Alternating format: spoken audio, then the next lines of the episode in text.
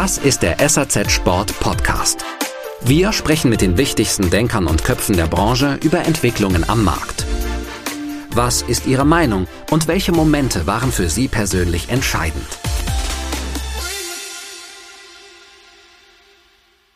Jede Investition in einen Ausbau einer, einer Liftanlage wird sicherlich von denen sehr ganz seriös und, und äh, gewissenhaft beurteilt. Aber manchmal muss man sich auch überlegen, ob diese, ob das unbedingt zwingend notwendig ist. Ob der Vierersessel, den ich dort habe, durch einen Achter mit Heizung ersetzt werden soll, tatsächlich Sinn macht. Diese Investition, nehmen wir jetzt einfach mal ein Beispiel, es kostet jetzt 10 Millionen Euro. Mit diesen 10 Millionen Euro Investition könnte ich, sagen wir mal, in eine, in anderen Ebenen auch Investitionen tätigen, die meinem Kunden auf einer anderen Art und Weise zugutekommen.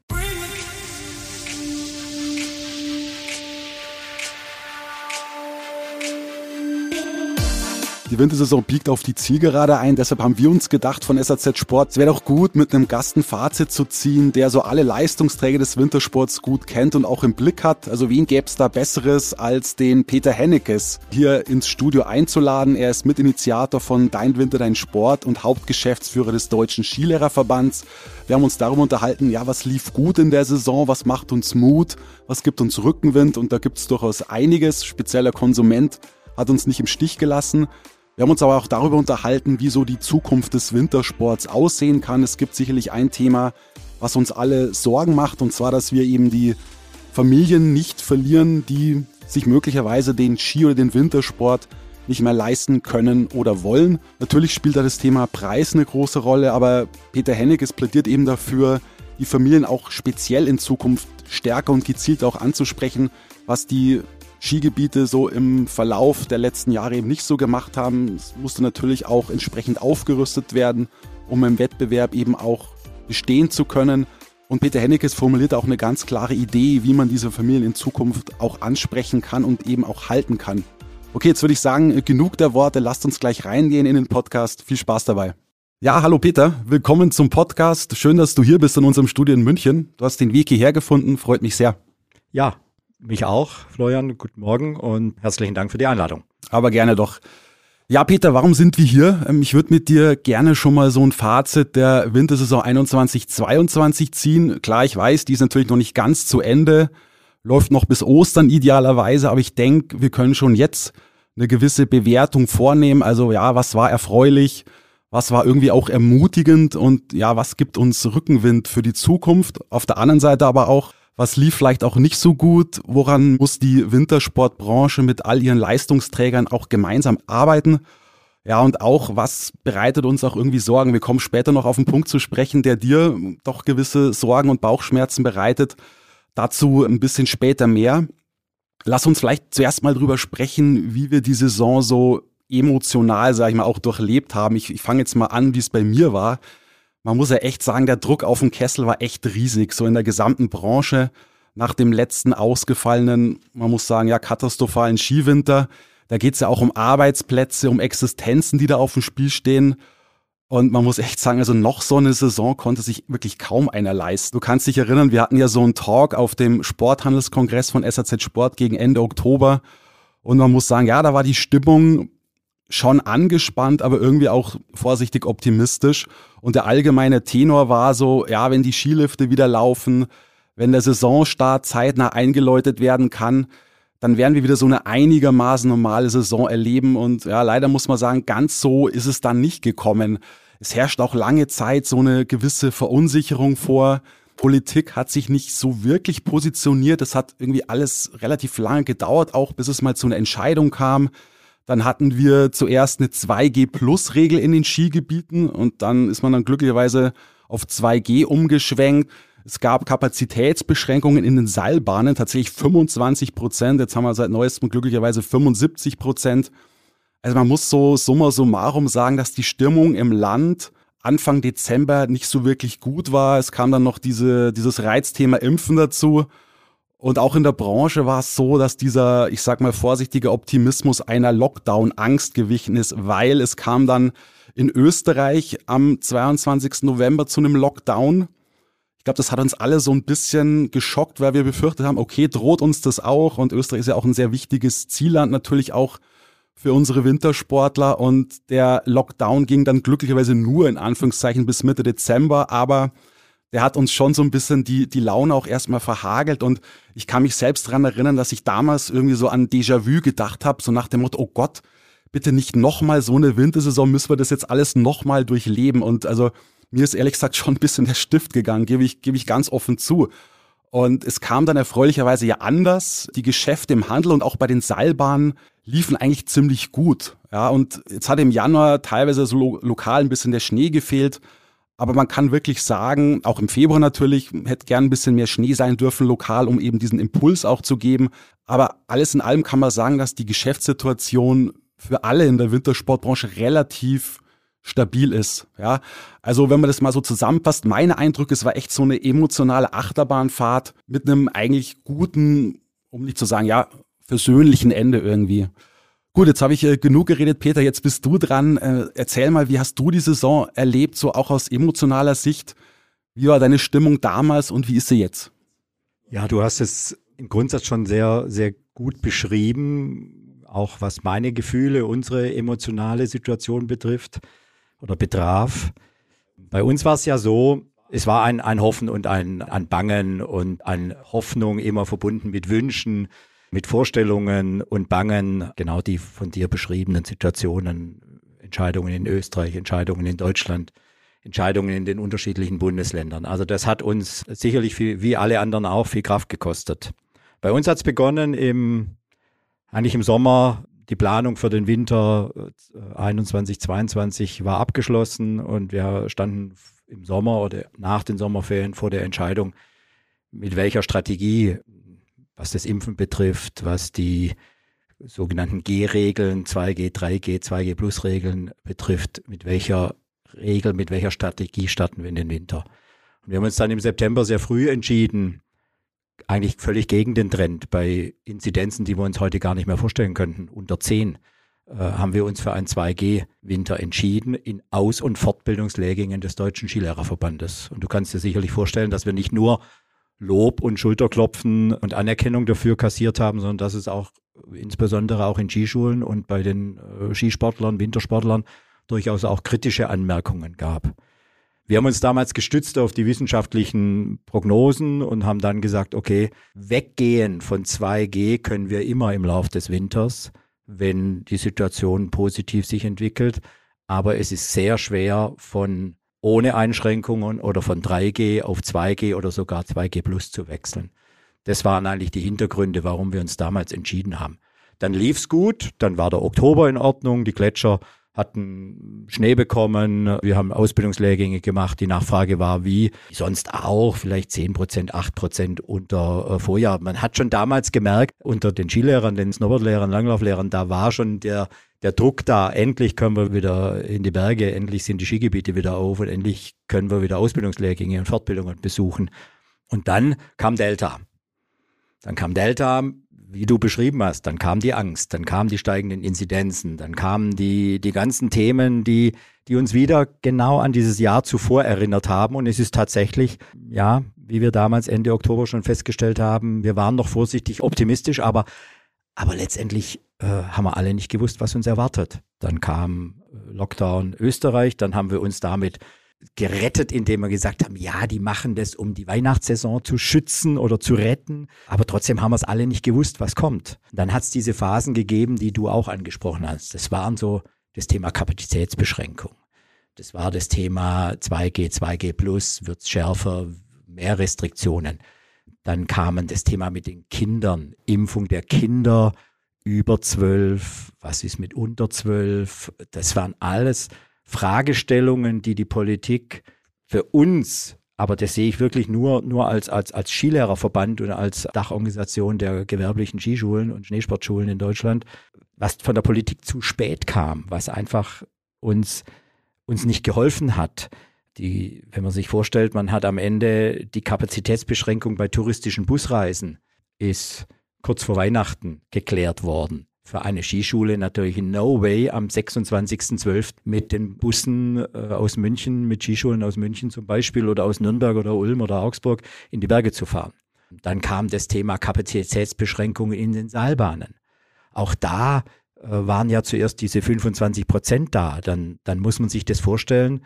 Geht man mal zum Beispiel, gehen wir nach, nach Garmisch-Partenkirchen ins Klassikgebiet. Die Hausbergbahn äh, befördert, glaube ich, acht Personen in der Gondel, 18 und ein Viertel davon sind zwei. Wie mache ich das mit einer Skischule? Da komme ich als Skilehrer mit sechs Kindern und lasse dann die Sechsjährigen zu zweit alleine hochfahren. Normalerweise müssen da äh, Erwachsene mit dabei sein. Und all diese Fragestellungen waren sehr schwer, sehr schwer zu klären. Gott sei Dank hat sich's dann verbessert und man hat Entscheidungen getroffen, die gut waren, die sinnvoll waren für den Sport, unter denen dann auch Kurs möglich war. Und jetzt ist es so in den letzten Wochen, sind wir einfach nur dankbar, dass es so gekommen ist, wie es ist. Und wir fühlen uns wirklich gut. Wir konnten eine Saison mit geöffneten Skigebieten in Deutschland äh, bisher durchbringen. Das wird vermutlich auch bis zum Ende der Saison so gehen. Delta ist zurückgegangen, Omikron kam. Ja, also am Ende äh, würde ich mal sagen, eine Achterbahn mit Happy End. Auch wenn es natürlich nicht alles Gold war, was, was glänzt, aber alles, alles besser als im Jahr zuvor. Definitiv, ja.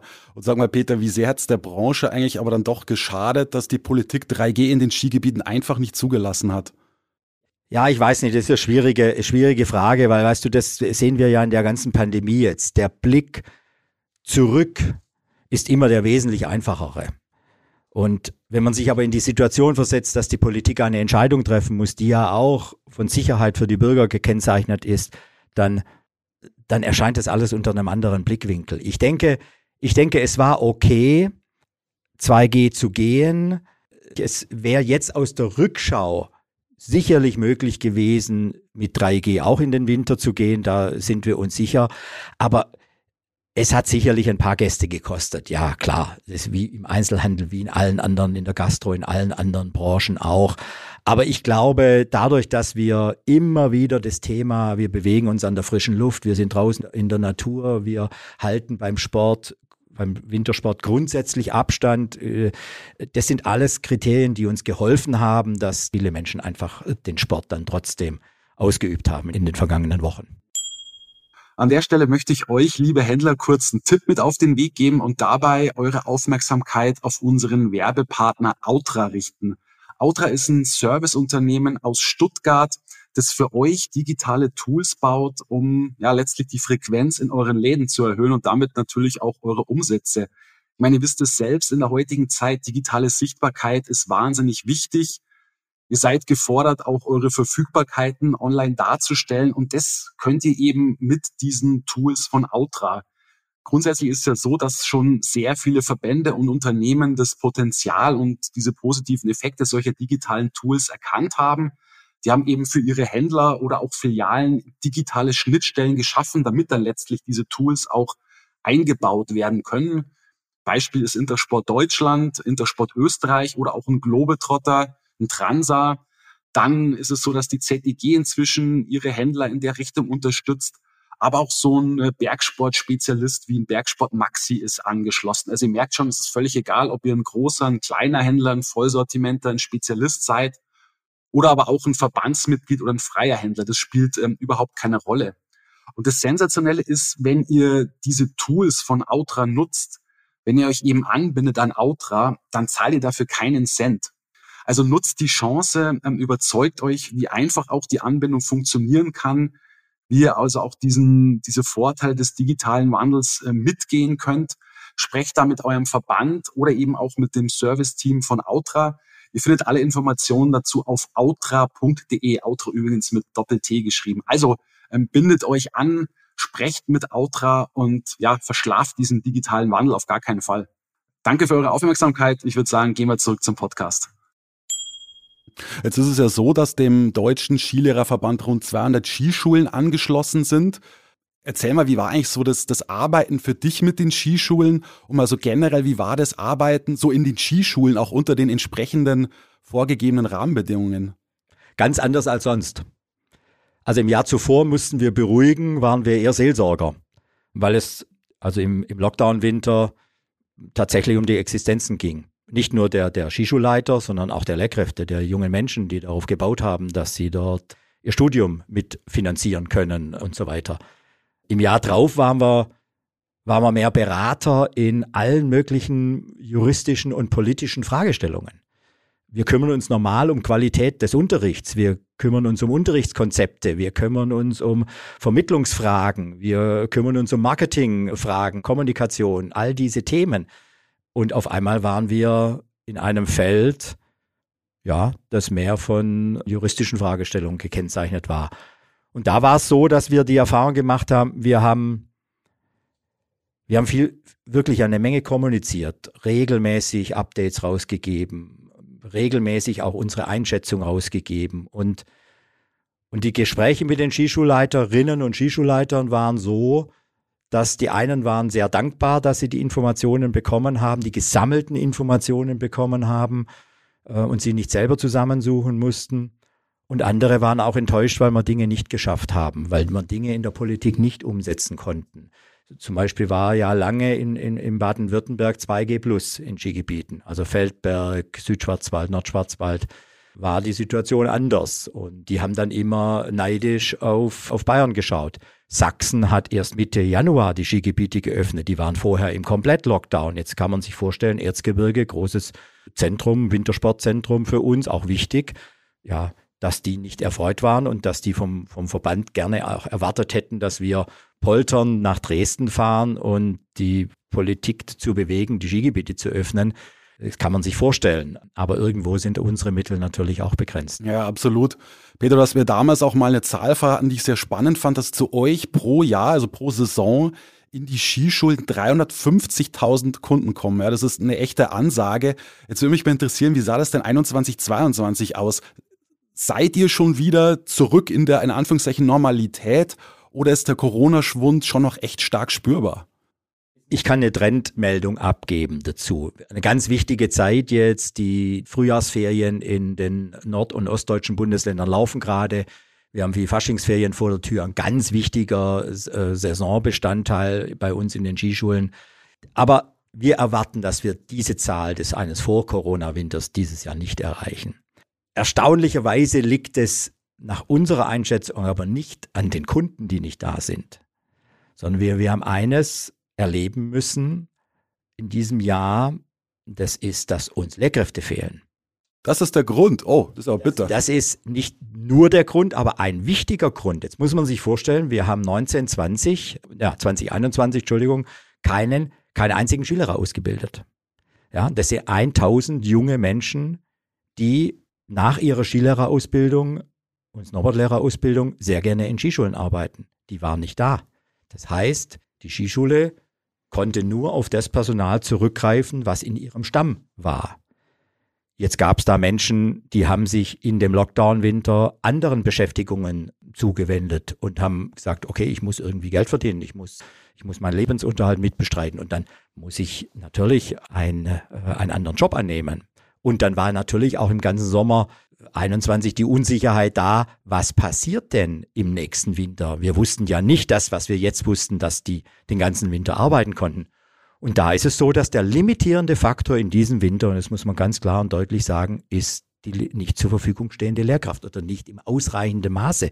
Wir mussten doch Kunden und Gäste enttäuschen, indem wir sagen, wir haben keine Möglichkeit mehr, wir sind tatsächlich ausgebucht. Okay.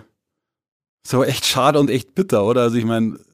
Ja, das ist, das ist sehr schade, das ist, aber die Kunden haben es verstanden, weil wenn man es ihnen erklärt hat, war das nachvollziehbar. Für die Skischulen war das auch keine einfache Situation, weil sie das gar nicht gewohnt waren in den zurückliegenden Jahren. Insofern ist es so, dass wir auch langsam erst wieder aufholen müssen, was junge Lehrkräfte betrifft, auch wieder die Sicherheit geben müssen, dass sie dass man als Skilehrer einen ganzen Winter auch arbeiten kann, dass man äh, einfach dort einen Teil seines Lebensunterhalts bestreiten kann oder zumindest auch als Student die entsprechenden Unterstützungen verdienen kann, die man braucht. Und, und das wird wahrscheinlich noch ein, zwei Jahre dauern, bis wir wieder da auf dem Normalstand sind. Also fassen wir zusammen, die Wintersaison war nicht so normal, wie erhofft, aber den Umständen entsprechend doch sehr positiv. Und ich glaube, so die Lehre des Winters ist, und das muss uns einfach totalen Rückenwind geben und totalen Mut machen, der Konsument hat uns echt nicht im Stich gelassen. Das war so dieser große X-Faktor neben dem Wetter natürlich. Aber letzten Endes war es doch in dem Fall jetzt der Konsument. Und es gab eben die, diesen erhofften Nachholeffekt. Und so der Satz des Winters ist für mich, und den hat mir ein Händler gesagt, schönen Gruß an dich, Dirk Iserlohe von äh, Know-how und Sport Kaufmann aus Niedersachsen, immer ein sehr dankbarer Gesprächspartner für uns im Haus. Und der hat, der hat mir gesagt, die Kunden brennen und sind mit Blick auf das Thema Skifahren in einem Maße leidensfähig, das ich nicht für möglich gehalten hätte. Peter, ich glaube, das kann man nur so unterschreiben. Ne? Ja, total. Also es, es hat uns auch bewegt, erfreut, begeistert, wenn man gesehen hat, wie viele Menschen zum Skifahren gehen, wie viele Menschen Nachholbedarf haben, wie viele Menschen das einfach vermisst haben und sich auf den Weg gemacht haben, wie sie sich teilweise ja, in Schlangen gestellt haben und geduldig auf ihren Skipass gewartet haben, geduldig auf, auf die Prüfung ihres Impfzertifikats gewartet haben, wie sie die Kapazitätseinschränkungen bei Großkabinen und Kleinkabinenbahnen ertragen haben. Also das zeigt der Sport, was wir immer gesagt haben, der Schneesport hat was ganz Besonderes und übt eine magische Anziehungskraft aus auf viele Menschen und das war, also das war tatsächlich echt bewegend und hat uns sehr gefreut. Gibt es sonst noch irgendwas, was dir positiv von der Saison in Erinnerung bleibt? Also wo sind vielleicht sonst noch ermutigende Signale? Was kann uns sonst noch Rückenwind geben für die Zukunft, für die nächsten Wintersaisons? Also ich glaube, dass grundsätzlich die, die Motivation der Menschen, wie gerade beschrieben, äh, ein großes Geschenk ist für den Sport und das alleine schon großen Rückenwind uns geben äh, sollte. Die große Nachfrage in den Schulen über alle Altersgruppen hinweg nach Privatkursen, nach Gruppenkursen, auch das soll uns motivieren, unser einfach unseren Weg fortzusetzen.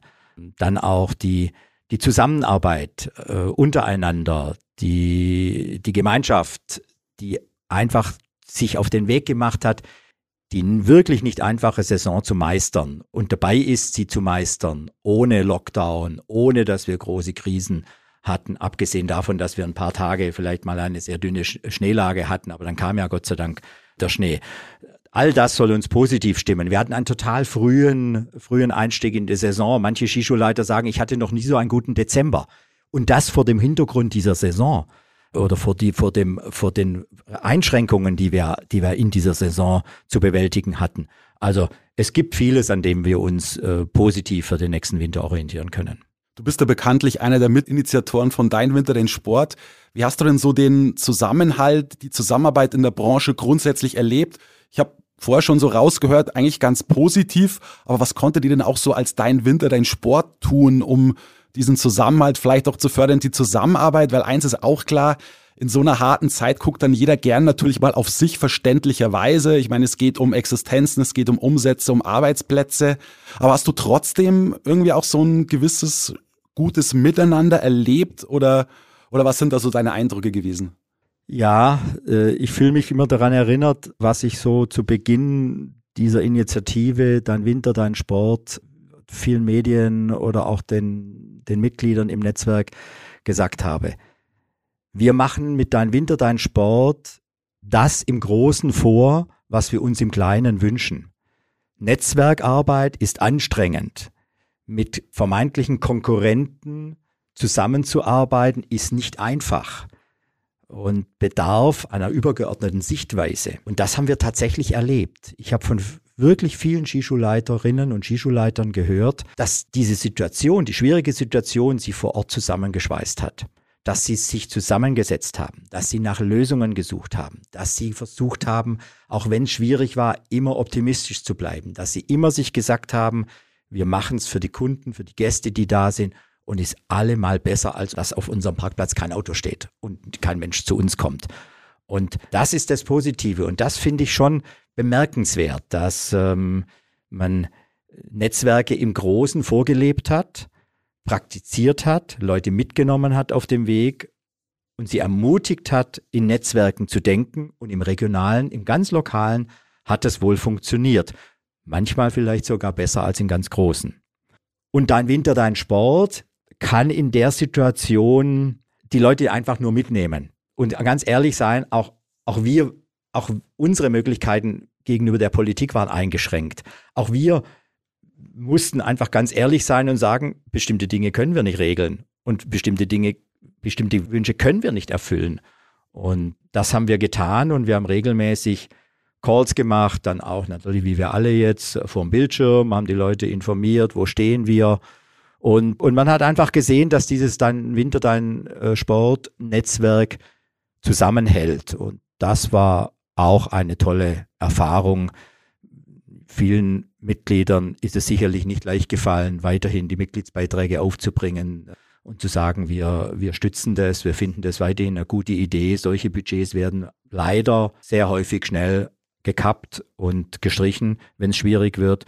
Und ein paar mussten das tun, aber ganz viele mussten es nicht tun. Und das begrüße ich sehr und das ist auch ein großer Ansporn für die Zukunft. Das heißt, die Anzahl der Partner, die euch angeschlossen sind und dieses Netzwerks ist jetzt nicht signifikant gesunken, sondern nur minimal. Ja, also ihr habt noch alle an Bord, die auch wichtig sind und eine, eine Stimme haben. Ja. Richtig, so ist es. So, so ist die Wahrnehmung, genau. Und auch die Situation. Gut, dann jetzt zu dem Thema, das du auch auf dem Sporthandelskongress von SAZ Sport angesprochen hast. Eines, was uns in den nächsten Jahren auch beschäftigen sollte und beschäftigen wird. Und zwar, ob sich gerade Familien den Skisport oder auch den Wintersport überhaupt noch leisten können oder auch wollen. Ich meine, du hast damals sogar einen Vergleich zu etwas elitäreren Sportarten wie Golf gezogen und gewarnt, Leute, so dürfen wir nicht enden. Und jetzt würde ich dich gerne mal mit einer Studie konfrontieren, die ein Freizeit- und Tourismusforscher aus Wien vor ein paar Jahren mal vorgelegt hat. Das ist der Professor Peter Zellmann. Und zwar hat er was ganz Spannendes gemacht. Der hat die Preise von Liftpässen aus dem Jahr 1987 mit denen von 2017 verglichen und parallel dazu die Gehälter der Menschen eben von 1987 mit 2017. Und da ist ganz spannend, bei den Liftpässen gab es einen Anstieg um das 2,4-fache, aber eben auch die Gehälter haben sich verdoppelt. So, und jetzt lautet seine These, Leute, Skifahren war schon immer ein Sport für Besserverdienende, für das obere Einkommensviertel, sagt er sogar. Und ihm wird das Argument, Skifahren sei zu teuer geworden, einfach zu oberflächlich verwendet. Wenn du sowas hörst, Peter, was sagst du dazu? Kannst du ihm einigermaßen folgen oder, oder gar nicht? Doch, selbstverständlich kann ich ihm folgen und er wird mit Sicherheit das auch korrekt ausgewertet haben, gar keine, gar keine Frage. Ich finde, wenn man sich an den, ausschließlich an den Fakten orientiert, dann wird es so sein. Ja? Ich denke aber, es gibt noch, noch eine zweite Ebene und das ist die, die Wahrnehmung unter den Menschen. Was ist die Wahrnehmung über die Preise, über die, über das, was ich an, an finanziellen Aufwand zu leisten habe, wenn ich diesen Sport äh, betreibe? Und es hilft uns, glaube ich, nicht, wenn wir am Ende über, in den nächsten Jahren immer wieder rechtfertigen können, dass Skifahren nicht teurer geworden ist, aber trotzdem immer weniger Menschen sich entscheiden, Skifahren zu lernen oder zum Skifahren zu gehen oder sich auch von dem Sport verabschieden. Aus welchen Gründen auch, auch immer. Es ist immer leicht zu sagen, es ist wegen den Kosten. Ich, ich glaube, wir müssen Strategien entwickeln, Lösungen finden, um viel mehr den Menschen zu zeigen, was steckt denn alles in diesem Preis drin? Was ist denn der Mehrwert, einen ganzen Tag Skifahren zu können? Was ist das, was dieser Tag im Schnee und diese sportliche Betätigung uns bietet? Das haben wir die letzten Jahre und Jahrzehnte äh, aus meiner Sicht dem Kunden selbst überlassen, uns aber nicht um ihn gekümmert. Wir haben gedacht, äh, sage ich mal ganz überspitzt, beheizbare Achterg-Sessellifte sind genug Anreiz, um ins Skigebiet zu kommen. Bitte ganz überspitzt formuliert. Aber das reicht heutzutage einfach nicht mehr aus. Und ich finde, wenn man feststellt, dass es eine Wahrnehmung bei vielen Menschen gibt, dass Skifahren teuer ist, dann muss man dem entgegnen, was steckt denn hinter diesem Preis. Und das müssen wir stärker in Zukunft ähm, umsetzen und stärker den Menschen vermitteln. Woran machst du denn fest, dass wir Familien verlieren? Merkt ihr das schon so in euren Skischulen? Weil wir haben ja irgendwie auch keine gesicherten Zahlen, dass man sagen kann, okay, wir pro, verlieren pro Saison, weiß ich nicht, 10, 20 Prozent Familien, ist, ist schwer natürlich zu, zu eruieren. Wir merken es in den Skischulen nicht. Wir haben eine ganz stabile, stabile Größe der, der drei bis, bis zwölfjährigen in den Skischulen. Also diejenigen, die Jahr für Jahr bei uns in den, unseren Skischulen Skifahren, Snowboarden, Langlaufen etc. erlernen. Wir merken es in den Diskussionen in den öffentlichen Schulen. Ja, Wintersport, Skikurse, Skilager sind seit einigen Jahren deutlich in der Kritik. Am Anfang war das mehr so diese ganze Naturschutzdiskussion. Jetzt ist es mittlerweile mehr auch eine finanzielle Diskussion und es geht quer durch, durch alle Bundesländer, quer durch alle Gesellschaftsschichten auch. Und dort verabschieden sich immer mehr Schulen von diesen Angeboten, die sie über Jahre gemacht haben. Sehr häufig hören wir aktuell die Argumente, wir können oder wir wollen uns das nicht mehr leisten und wir brauchen das nicht. Und daran machen wir fest, das sind so Frühindikatoren, wo wir einfach sagen, das ist dem Sport, für den Sport nicht gut, wenn die Familie sich von diesem gemeinsamen Familiensport verabschiedet. Und jetzt schließe ich noch mit einer These an, die aber aus, aus, aus meinem ganz persönlichen Familienumfeld kommt und von meinen, aus meinen Erfahrungen.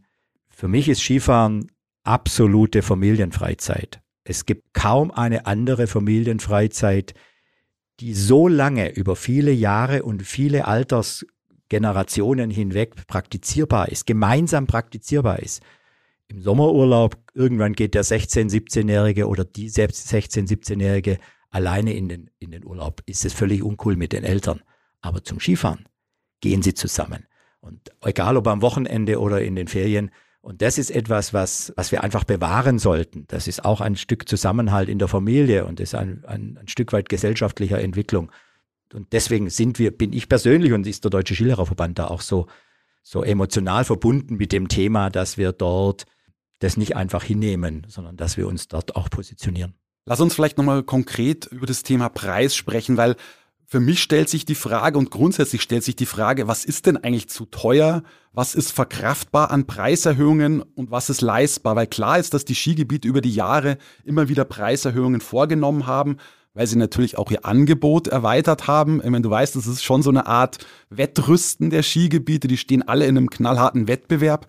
Und ich habe mir mal äh, die Mühe gemacht und mir mal ein paar Preise angeschaut, die also Skigebiete in Deutschland und Österreich für einen Familienskipass pro Tag so verlangen, äh, so aufrufen. Also quasi für Vater, Mutter und zwei Kinder.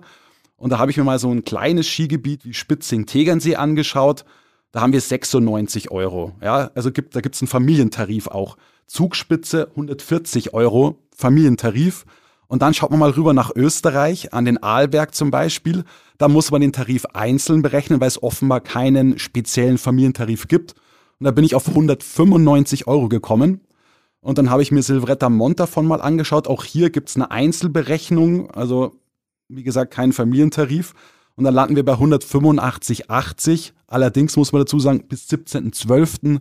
kann die Familie für 122,80 Euro fahren. So, Peter, wenn du jetzt diese Preise hörst oder auch liest, was sagst du dazu? Sind die ganz pauschal gesagt zu hoch, auch die aus Deutschland, also angefangen bei 96 Euro bis hoch fast zu 200? Also was ist zu teuer? Es ist eine schwierige Frage, was zu teuer ist, weil es ja sehr viel mit der persönlichen Einstellung und der persönlichen Sichtweise zu tun hat. Deswegen würde ich eher andersrum argumentieren. Für mich persönlich ist dieser Wettbewerb, den wir haben in den Skigebieten, immer höher, immer schneller, immer mehr, immer größere Kapazitätsmöglichkeiten, nicht der Weg, den wir für alle in gleichem Maße begehen müssten es mal ganz vorsichtig zu sagen. Also ich, wir, ich persönlich und auch der Deutsche Skilauerverband spricht sich für eine große, möglichst große Vielfalt unterschiedlicher Skigebietsmodelle aus. Ja, ich bin kein, ich habe noch nie ein Skigebiet geleitet und äh, will auch den Menschen dort, die mit Sicherheit einen tollen Job machen, auch nicht zu nahe treten. Aber jede Investition in einen Ausbau einer, einer Liftanlage wird sicherlich von denen sehr ganz seriös und, und äh, gewissenhaft beurteilt. Aber manchmal muss man sich auch überlegen, ob diese, ob das unbedingt zwingend notwendig ist. Ob der Vierersessel, den ich dort habe durch einen Achter mit Heizung ersetzt werden soll, tatsächlich Sinn macht. Diese Investition, nehmen wir jetzt einfach mal ein Beispiel, es kostet jetzt 10 Millionen Euro. Mit diesen 10 Millionen Euro Investition könnte ich, sagen wir mal, in eine in anderen Ebenen auch Investitionen tätigen, die meinem Kunden auf einer anderen Art und Weise zugutekommen. Ja, indem ich einfach sage, ich definiere mich als Skigebiet nicht in dem allgemeinen Wettbewerb immer besser, immer schneller, immer höher, immer mehr, immer weiter, immer teurer, sondern ich gehe mal bewusst einen anderen Weg. Das mag vielleicht idealistisch sein, das äh, gebe ich gerne zu. Und viele, die das jetzt hören werden, sagen, schon mal, schwindet der eigentlich? Ja, ich, ich will aber nur anregen, mal darüber nachzudenken, ob es nicht eine ganz unterschiedliche Charakteristik, eine ganz unterschiedliche Identität von Skigebieten gibt. Dass diese Vielfalt uns viel mehr bringt, wie dass alle Skigebiete in derselben Richtung marschieren. Und wenn heute ein Skigebiet entscheidet, ich will mich als Familienskigebiet definieren, dann hat sie möglicherweise ganz andere Investitionsentscheidungen zu treffen, wie die jetzt vielleicht am Arlberg oder im, im Montafon ähm, zu, oder in Sölden zu treffen sind. Die haben ihre Entscheidung schon längst getroffen und die, das ist auch okay. Aber die Frage der, für die anderen ist, muss ich diesen Weg eigentlich grundsätzlich mitgehen oder gehe ich einen anderen Weg? Und das und diesen Prozess würden wir einfach gerne anregen, dass, dass darüber viel mehr darüber nachgedacht wird, denn am Ende ist der, Verdrä der gegenseitige Verdrängungswettbewerb ja nicht der Wettbewerb, der uns weiterbringt, sondern je vielfältiger Wintersport erlebt werden kann in Skigebieten, umso mehr Kunden werden wir damit ansprechen können. Das heißt, dir wäre es recht oder du würdest dir fast wünschen, dass sich ein Skigebiet mal ganz klar zu Familien committet, wie es neudeutsch so schön heißt. Also wir sind das Skigebiet für Familien.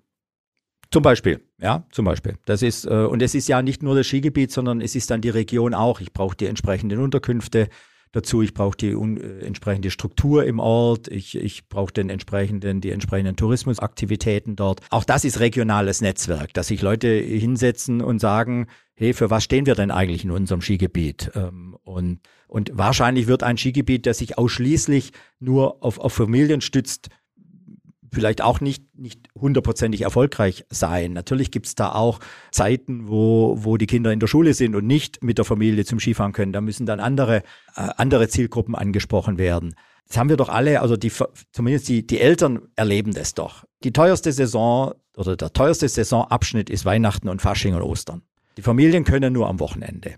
Ja, weil die Kinder normalerweise unter der Woche in der Schule sind. Ja, aber bei denen ist auch der größte Preisdruck da. Das ist so, das ist seit Jahr, Jahrzehnten so, seit Jahrhunderten wahrscheinlich so. Aber darüber mal nachzudenken, ist das das Modell für, für die Zukunft, für die nächsten Jahre, ist doch legitim. Völlig ergebnisoffen. Ich, ich, ich will da niemand, niemand in eine Richtung bringen. Aber, aber darüber nachzudenken, wenn wir vom, vom, uns vom Sport aus darauf blicken, ist angesagt und wäre einfach auch sinnvoll aus unserer Sicht. Die Frage ist natürlich auch, wie entwickelt sich alles preislich weiter? Ich meine, wir merken es ja auch schon beim Einkaufen, dass unser Bon auch immer größer wird. Kein Skigebiet wird irgendwie den Preis so lassen, wie es wie er derzeit ist, senken schon gar nicht, geschweige denn, wie, wie soll es denn da weitergehen? Weil immer teurer kann, kann auch nicht ganz die Lösung sein was, was kann denn da passieren? Weil ich glaube, wir, wir dürfen das Thema Preis auch nicht ganz verlassen. Es spielt schon eine große Rolle, das muss man ganz klar sagen. Und das, da bin ich jetzt wieder bei diesen 96 Euro bis hoch zu 195 Euro. Wo, wo soll es denn noch enden? Ja, die, weißt du, das, dass Skigebiete einen enormen Kostendruck haben, dass Personal bezahlt werden muss, dass die Beschneiung bezahlt werden muss, dass die Infrastruktur, Parkplatzbewirtschaftung, alles vollkommen klar das ist etwas, was, was, was da ist und was, wo wir jetzt auch nicht sagen können, ab nächstes Jahr gehen die Preise um 10 Prozent runter. Das ist Utopie, das ist ja klar. Aber ich glaube, wir müssen den Menschen viel mehr sagen, was kriegen sie denn für ihr Geld? Ja? Und wenn dann sich einer entscheidet, er möchte gerne das Premium-Produkt Arlberg oder das Premium-Produkt Saalbach-Hinterklemm, dann wird er sagen, okay, dann, dann, dann entscheide ich mich da mehr zu bezahlen. Wenn er aber sagt, ich will mir das nicht leisten, für mich reicht es auch ein normales Produkt. Dann müssen wir ihm einfach sagen, was kriegst du denn zu einem anderen Preis in einem anderen Skigebiet dafür? Und dann kann er sich entscheiden, will er diese, will er diese Ausgaben tätigen oder nicht. Je mehr wir über Mehrwert sprechen, je mehr wir darüber sprechen, was bekomme ich denn, wenn ich einen Tag an Spitzingsee fahre? Was bekomme ich, wenn ich einen Tag nach Oberstdorf fahre, ans Oberjoch oder wo immer oder im Bayerischen Wald? Was bekomme ich da dafür? Wie fahre ich nach dem Skifahren nach Hause? Wie fühle ich mich da? Wie erholt bin ich? Und was habe ich erlebt mit der Familie? Das sind doch viel mehr die Parameter, die wir in den Vordergrund stellen. Und dann wird auch ein Mensch mit Sicherheit auch in den nächsten Jahren, Jahrzehnten bereit sein, für dieses Geld auszugeben.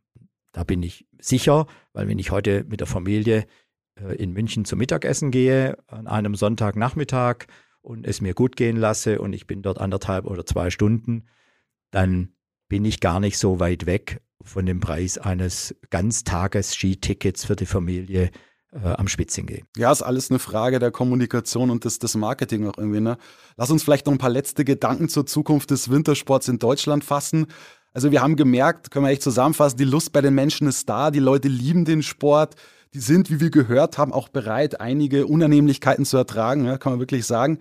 Und ja, klar, wir alle hoffen, dass im Winter 22, 23 wieder so eine gewisse Normalität eingekehrt ist, vielleicht endgültig dann, das hatten wir eigentlich von dem Winter 21, 22 auch schon gedacht, ist nicht ganz gekommen, aber vielleicht kann es tatsächlich 22, 23 so kommen, ohne Hürden, ohne Beschränkungen. Wir dürfen auch nicht ganz vergessen, wir reduzieren in Anführungszeichen Wintersport immer nur auf den Skisport. Wir haben ja noch viel mehr Wintersportangebote, haben ja gemerkt, Schneeschuhwandern, äh, Langlaufen, auch Touring, wobei Familien natürlich in erster Linie durch den Skisport besonders auch angesprochen werden können.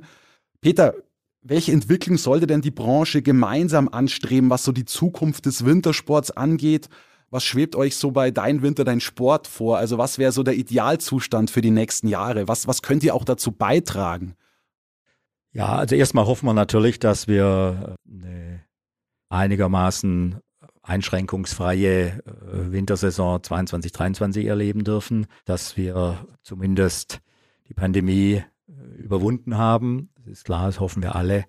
Wenn es nicht so kommt, dann haben wir zumindest in diesem Jahr schon mal geübt und ganz gut erfolgreich geübt. Das soll uns auch ein wenig, soll ein wenig beruhigend sein für uns, weil wir ja nicht wissen, was kommen wird. Die großen Themen, glaube ich, das sind die, die, wir, die, die uns insgesamt in der Gesellschaft bewegen. Also das wird auch vor dem äh, Skisport, Schneesport in all seinen Facetten nicht Halt machen. Wir haben das Thema Klima, äh, wir haben das Thema Energiewende, wir haben die ganz großen gesellschaftlichen Themen.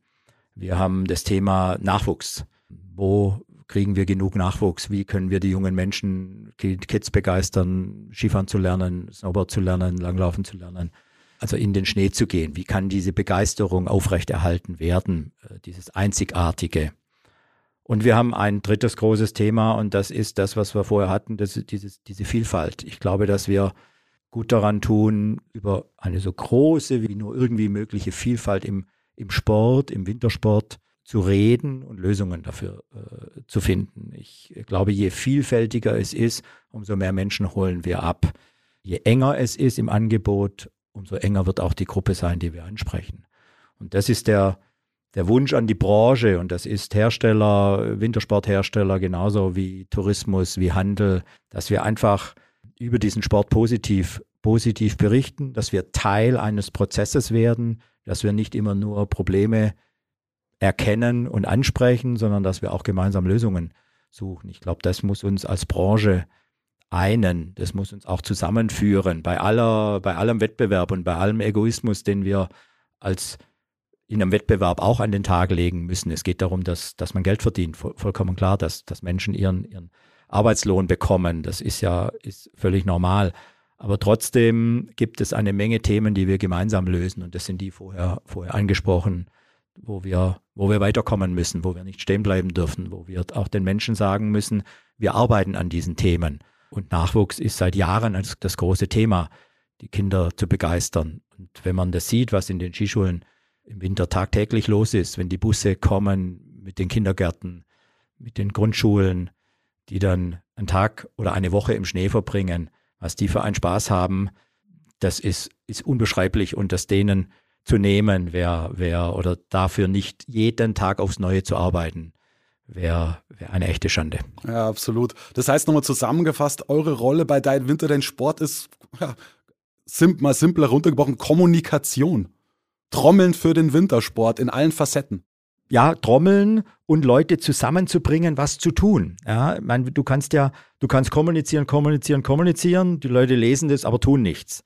Also das ist so immer das, man, man, wir versuchen bei Dein Winter, Dein Sport Themen zu besetzen, Lösungsansätze zu präsentieren, Positionen äh, zu diskutieren, in der Hoffnung, dass dann am Ende in den Regionen, bei den Herstellern, im Handel ein Umdenken stattfindet oder ein, nicht ein, prinzipiell nur ein Umdenken, sondern, sondern grundsätzlich einfach auch mal ein, eine Überlegungen gestartet werden, wo man sagt, ja, stimmt, äh, lasst uns mal zusammensitzen, was können wir tun? Ja, und ich hatte auch beim SAZ-Kongress so ein Beispiel gesagt, ja, wenn ich als Händler keine Ski mehr im Sportfachgeschäft habe, dann mag das unternehmerisch die richtige Entscheidung sein, aber dem Sport hilft es natürlich nicht. Und wenn ich nichts für den Sport tue, werde ich auch keine Produkte für den Sport verkaufen. Dass es leichter ist, Outdoor zu verkaufen, das weiß ich auch, das ist ja, ist ja klar. Aber wir müssen einfach schauen, dass wir auch da gilt das Prinzip Vielfalt. Wir müssen schauen, dass wir möglichst vielfältig den Sport auch im Handel repräsentieren und, und damit die Menschen mit den Möglichkeiten konfrontieren und dann sagen, okay, komm, ja, warum eigentlich nicht? Der Wintersport ist präsent. Und nicht nur bei Olympia jetzt im Fernsehen, sondern, sondern und ich konsumiere schön am Wochenende auf der Couch. Nein, auch das aktive Sporttreiben. Ja, Peter, das war doch ein perfektes Schlusswort. Vielen Dank, dass du hier warst. War ein wirklich tolles, spannendes Gespräch. Du bist ja auch bekannt als ein Mann der offenen Worte. Ähm, deswegen, ja, war es toll mit dir zu sprechen. Danke. Ich danke auch. Herzlichen Dank, Florian.